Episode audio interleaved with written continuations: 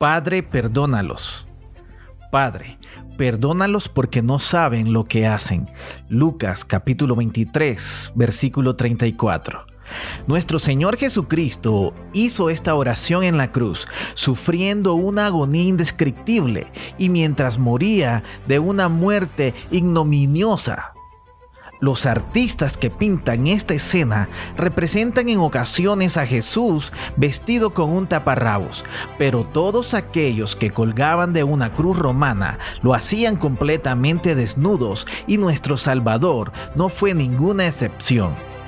En semejante situación, el Señor oraba, pero no por sí mismo, sino por otros.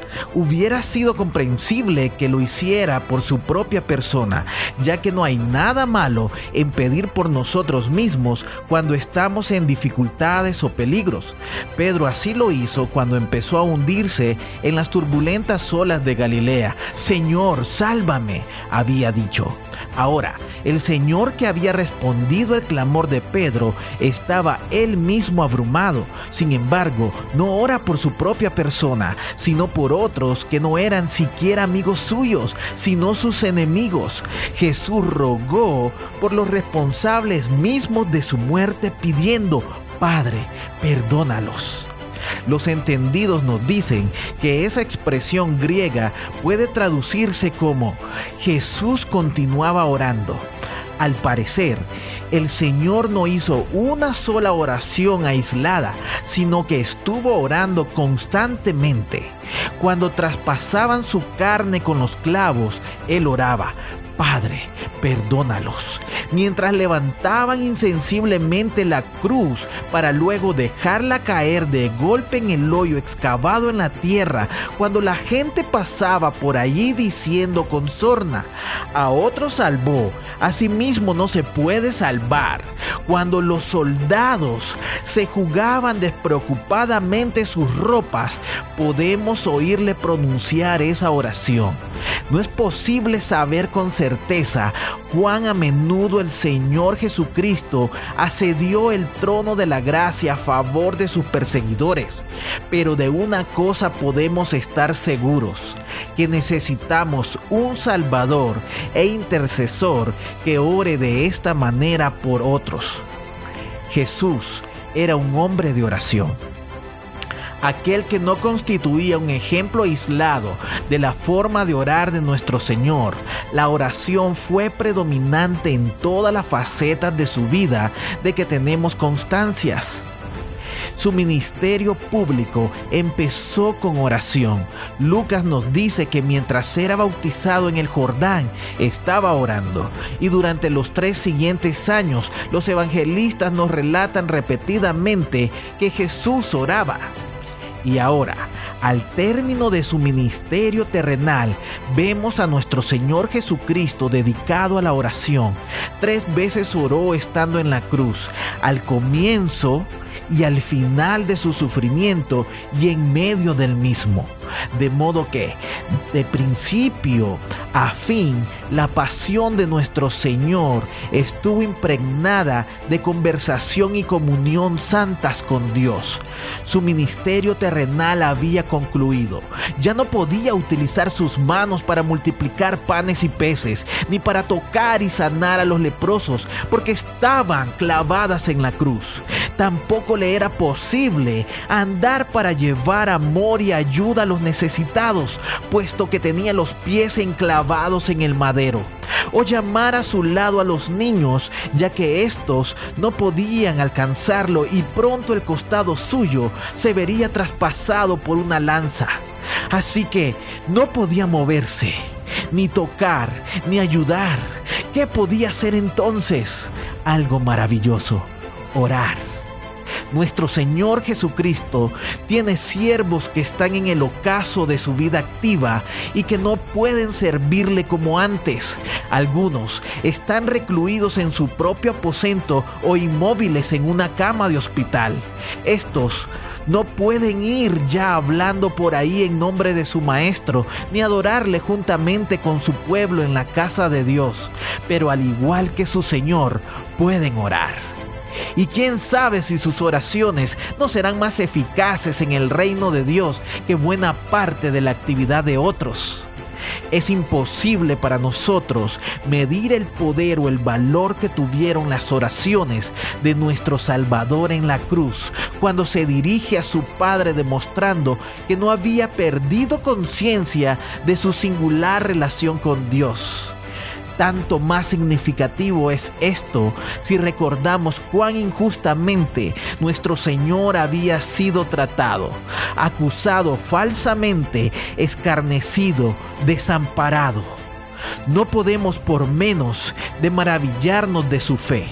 Algunos podrían perder la confianza en el amor y el poder divinos cuando la justicia es pisoteada y el mal se pavonea y triunfa en el mundo cuando la bondad y la pureza suben al patíbulo y la perversidad se siente en el trono. Pero la fe de Jesucristo no flaqueó, sino que brilló aún más, con más fuerza, en el momento más oscuro y su confianza en su Padre se mantuvo más firme que nunca. Ante la peor conducta del hombre, vemos el amor de Jesús en su más alto grado. Cuando llegaron al lugar llamado de la calavera, le crucificaron allí. Y Jesús decía, Padre, perdónalos en aquella situación particular, Cristo rogaba que fueran perdonados los asesinos, los fanáticos, los líderes religiosos que lo odiaban, la chusma vociferante y sedienta de su sangre, los soldados que cumplían con su terrible trabajo. A todos los envolvió con aquella oración. Perdónalos. Nuestro Señor Jesucristo podía orar así porque en su corazón tenía perdón para ellos al comienzo de su ministerio, en lo que conocemos como el Sermón del Monte, Jesús se había sentado con sus discípulos en otro monte para enseñarles cómo se hacían las cosas en su reino. Y entre lo que les enseñó estaba aquello de, oísteis que fue dicho, ojo por ojo y diente por diente. Pero yo os digo, amad a vuestros enemigos y orad por los que os ultrajan y os persiguen. Mateo 5, 38 y 44. Ahora, en aquella sombría colina del Calvario, Jesús estaba poniendo en la práctica su propia enseñanza, amando a sus enemigos y orando por ellos. Y pedía a Dios que éstos vieran suplida su necesidad más grande, la de ser perdonados de sus pecados. Ciertamente, esa es la mayor necesidad de toda persona en todo momento.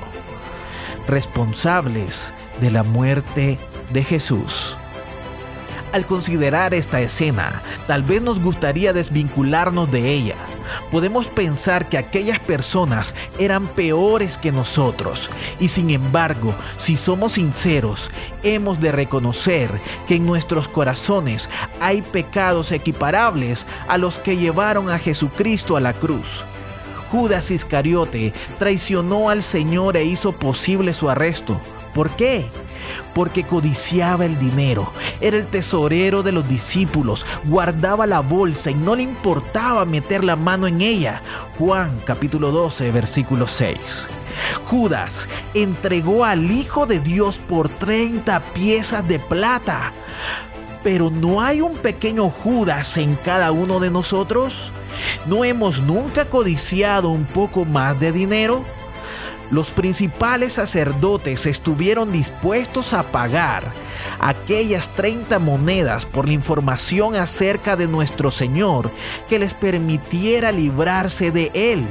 Tenían celos, puesto que Pilato sabía que lo habían entregado por envidia. Mateo capítulo 27 versículo 18. ¿No nos sentimos nosotros envidiosos alguna vez? Pilato sabía que el Señor era inocente y sin embargo lo entregó a los soldados para que lo crucificaran. En juego estaban su propia posición y su prestigio, los cuales significaban para él más que la justicia. ¿Está libre hoy el mundo de hombres que ponen su prestigio y su popularidad por encima de toda otra consideración? ¿Deseamos ese poquito más de estas cosas? ¿Tenemos envidia cuando se aprecia o admira a otros más que a nosotros? ¿O dejamos de ser escrupulosamente justos y honorables en nuestro trato con los demás para guardar nuestra reputación? Esos son todos rasgos y emociones comunes al género humano que tuvieron como conclusión lógica la muerte de Jesús en la cruz también son pecados nuestros y la necesidad más grande que tenemos es la de ser perdonados. Los escribas y los fariseos murmuraron, ¿quién puede perdonar pecados si no solo Dios? Marcos 2, 7. Y Jesús les respondió, el Hijo del Hombre, a saber él mismo, tiene potestad en la tierra para perdonar pecados. Al paralítico le dijo, tus pecados te son perdonados. Mateo 9:2. Y a la mujer pecadora le declaró, ni yo te condeno, vete y no peques más. Juan 8:11. Y sin embargo, ahora le pide al Padre que perdone. ¿Resultaría extravagante decir que nuestro Señor Jesucristo no estaba ya en la tierra como Hijo del Hombre? Se hallaba suspendido entre el cielo y la tierra, comenzando su ministerio de intercesión, el cual continuaría en el cielo después de ascender a su Padre. Aquello para lo cual, bajo el antiguo acuerdo con Dios, había necesitado sacerdote, altar y sacrificio para llevarse a cabo. Jesucristo, el Cordero de Dios, lo cumplía ahora en sí mismo, entregando su vida en expiación por los pecados del mundo. Y en función del sacrificio de sí mismo, podía pedir que las personas fueran perdonadas. En realidad, comenzaba en ese momento lo que sigue haciendo actualmente, interceder por nosotros ante el trono de la gracia. No saben lo que hacen. El pecado es una extraña combinación de ignorancia y conocimiento, aunque Jesús compasivamente dijo, no saben lo que hacen, no estaba excusándolos en modo alguno el fundamento de su perdón no era la ignorancia de su pecaminosidad. Es bastante probable que Pilato no supiera que Jesús era el Hijo eterno de Dios, pero sí sabía que el hombre que tenía delante no era un hombre corriente y también que no había cometido el crimen de que se le acusaba los principales sacerdotes no reconocieron en Jesús a su Mesías, pero debieron de estar conscientes hasta cierto punto de la envidia y el odio que había en sus corazones y que los condujeron a tomar aquella decisión cruel e injusta.